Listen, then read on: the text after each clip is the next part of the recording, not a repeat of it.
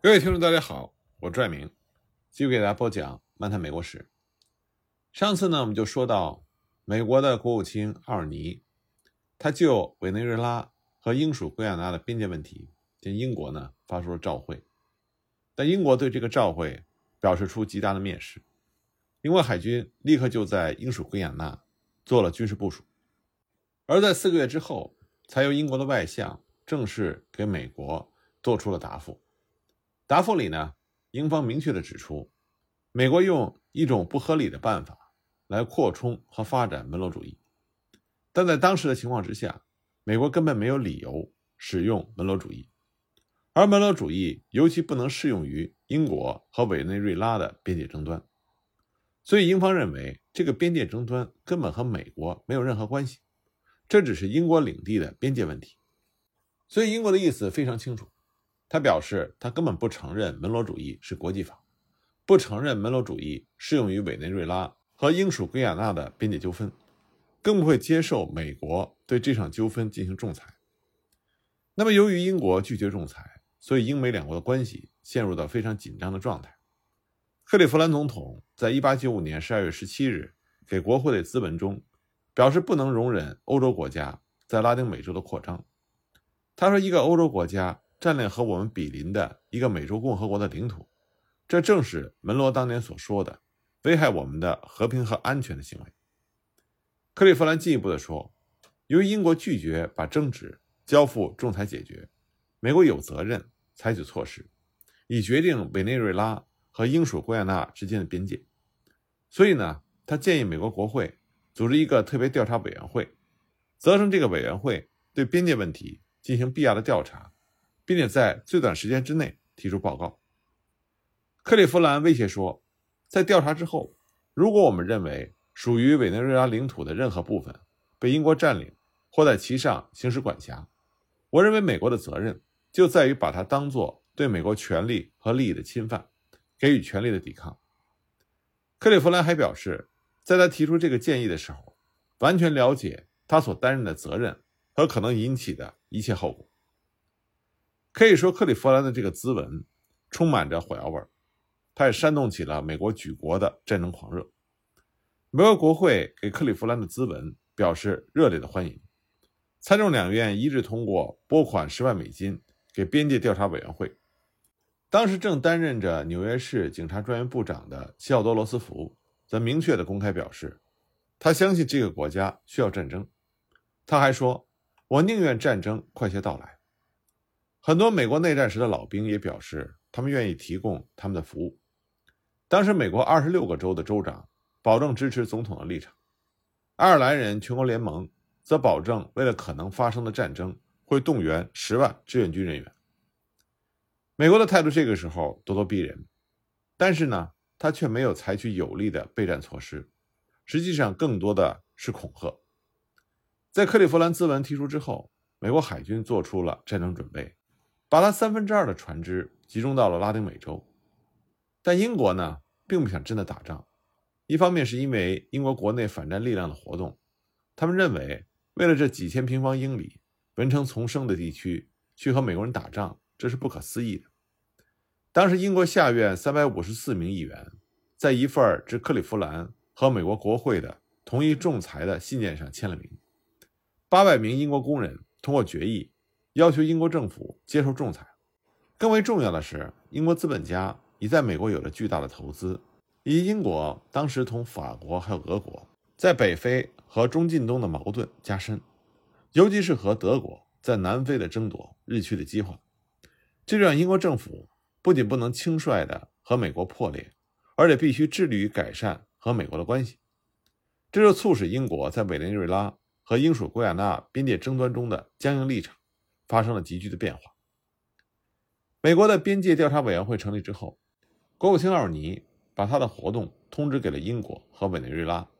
要求他们接受这个委员会可能给予的帮助。英国方面不仅同意了这个请求，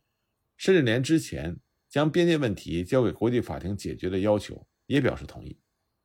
那么，由于英方的态度发生了根本上的转变，英国和委内瑞拉的代表1897年2月就在美国的华盛顿。正式签订了一项解决争议的协定，并且把这个边界争端问题递交给了仲裁法庭公断。一八九九年十月，仲裁法庭在巴黎做出了最后的裁决，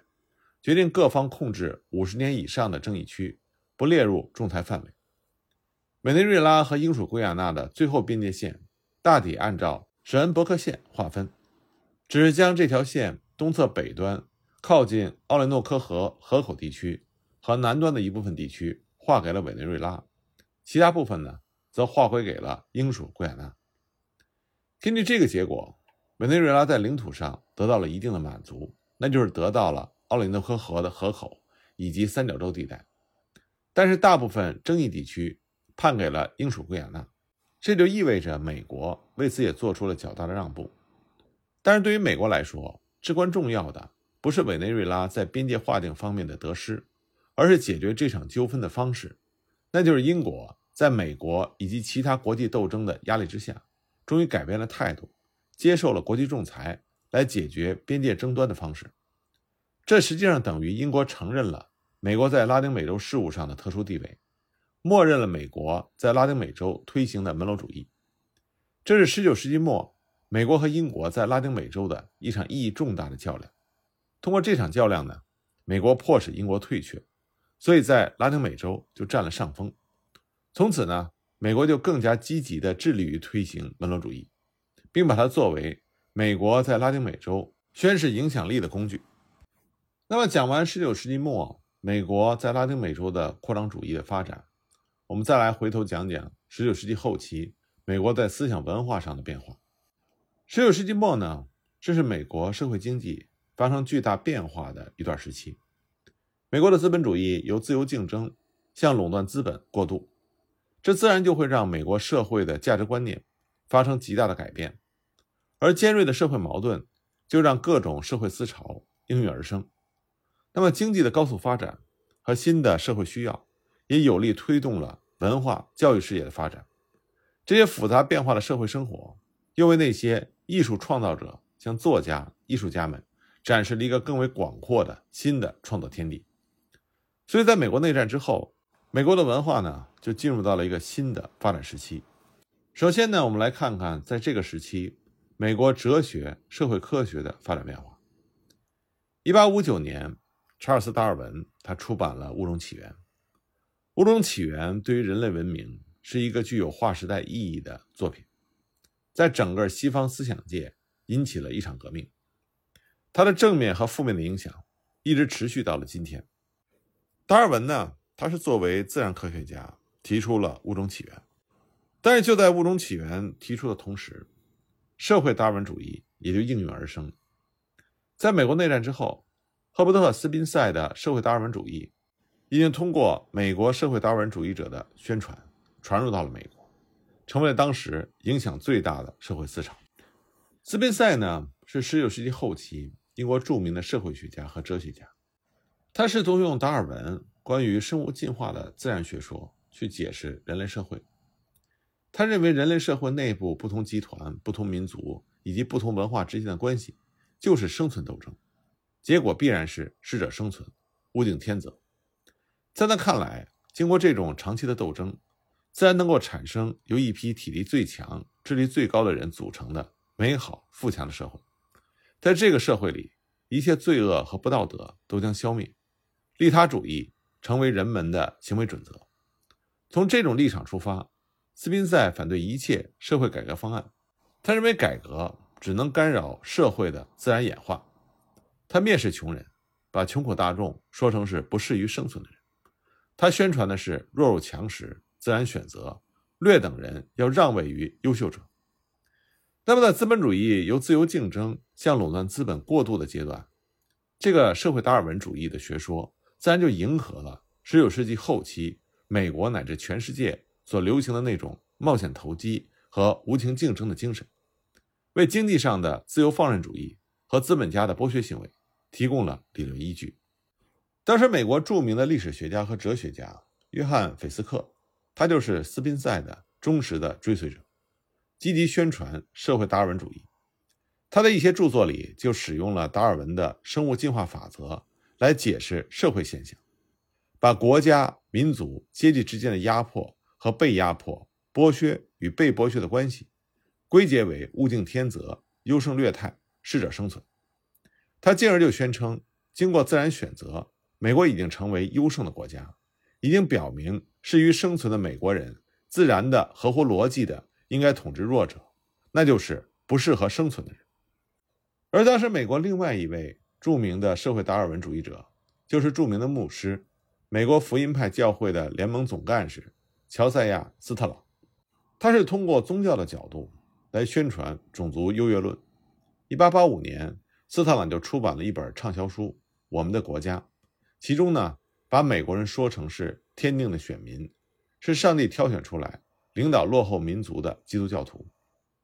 他写道。这个种族具有不可超越的能力，它背后拥有一切数不尽的财富力量。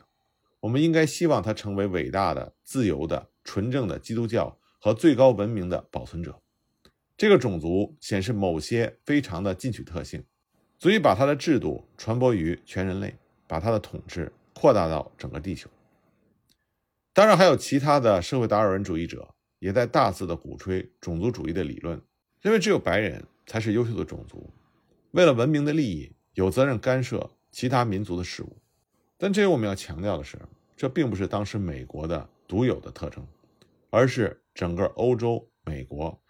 当时全世界占有领先地位的各个国家和民族共有的特点。而这种我们今天看来是错误的思想认识，在当时呢，却具有极大的说服力。那么就在社会达尔文主义喧嚣一时的时候，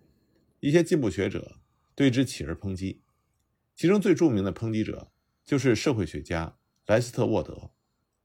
沃德反对流行的那种认为自然与社会现象均非人类所能控制的理论。他断言，科学所带来的所有实际利益都是人类控制自然的结果。在他看来，无论从自然科学还是从社会科学的角度来看。人类的职责就是支配、控制自然，而绝不是仿效自然和听任自然的摆布。所以呢，他批评经济上的自由放任政策，要求政府干预经济。他进一步的指出，垄断剥夺了很多人成功的机会。一个代表所有人利益的民主政府，要制定促进社会福利的立法和计划，并对剥夺经济机会的垄断采取严厉制裁的措施。这才能保证实现真正的个人主义。那么，另外一位美国著名的社会活动家、单一税论的倡导者亨利·乔治，也对社会达尔文主义进行了批判。乔治在他的主要著作《进步与贫困》中，就批判了斯宾塞贬损人的价值，在某些方面把人类降到了比动物还低的地位。他认为，社会达尔文主义不能解释为什么一些人发财，而另外一些人却在受苦。因此，他反对斯宾塞所谓的“适者生存”的原则。他认为，社会进步取决于人类的协作和社会的平等，只有这样才能发挥人的创造力。不平等现象盛行的时候，人类协作即告终止，文明也就会随之衰落。那么，也有一些学者对种族优越论进行了抨击，认为这种理论是把达尔文关于生物界的物竞天择、优胜劣汰的自然原则。应用于人类社会的种族关系，目的在于宣扬种族优越论，并以此为依据建立美国霸权的理论，进而为美国统治集团侵略和奴役弱小民族和国家的行动辩护。就像前面我们所讲的，社会达尔文主义呢，当时在全世界，尤其是欧美这些先进文明的国家，有着极大的市场。不过，美国和欧洲最大的区别呢？就是美国这个时候也存在强烈的反社会达尔文主义的声音，而支持和反对的声音在美国同时并存，而两者之间的争论虽然激烈，但是并没有出现你死我活、二者只能存一的这种激烈的冲突。在19世纪后期，美国经济高速发展，社会总财富因而激增，但是伴随着经济进步，却是贫富差别越来越悬殊，不平等的现象日益严重。卡耐基、洛克菲勒、范德比尔德、摩根这些金融巨头富可敌国，可他们在美国家庭总数里只占百分之一，他们的年收入却占到了美国全国总收入的百分之十以上。而且呢，这些富豪穷奢极欲，夸豪斗富，一掷千金。可是千百万的穷苦工人、农民、中年的劳碌，所得不足以温饱。在纽约和其他大城市，富豪们的豪华住宅旁边，往往就是肮脏破烂的贫民窟。那么，有的人目睹到这种严重的贫富分化现象，痛恨种种的社会弊端，就开始探求改造社会的途径。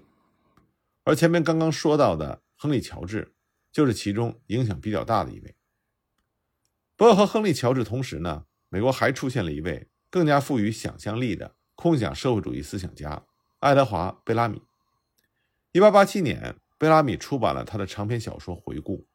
在这部乌托邦型的小说里，他虚构了一个和当时倾轧争斗的美国社会形成鲜明对比的未来的理想社会。这个社会里根除了战争、贫困、犯罪和疾病，没有军队和监狱，只有安宁和美好。在他所设计的这个理想社会里呢，全国的工商业不再是由少数属于私人的不负责的大公司或新迪家以追逐私利为目的的任意经营。而是由一个唯一代表人民的新迪加来经营，为全国人民谋福利。也就是说，国家组织变成了一个大的企业公司，所有其他的公司都被吸收进去，它代替了一切其他资本家，成为了唯一的资本家。它是独一无二的雇主，吞并了之前所有的较小的垄断组织，成为最终的也是最后的垄断组织。它的利润和各种结余都是由全体公民。共同的享受，在这个社会里，国家的行政管理和生产管理是统一的，政府和官员的主要职能就是指挥和监督生产。至于要如何实现这个理想社会，在贝拉米看来，可以依靠社会舆论和人类健全的理智，以及人类合群以及慷慨的本性来实现。他写道：“根本没有任何暴力行动，只能采取辩论的方式。”贝拉米依靠道德原则。和所谓人类健全的理智进入一个新的理想社会，最少直到现在来看，仍然是一个遥遥无期的空想。那么有空想社会主义，自然就会有实用主义的产生。那么当时在美国呢，实用主义哲学也有了迅速的发展。关于这方面的情况，我们下一集再继续给大家讲。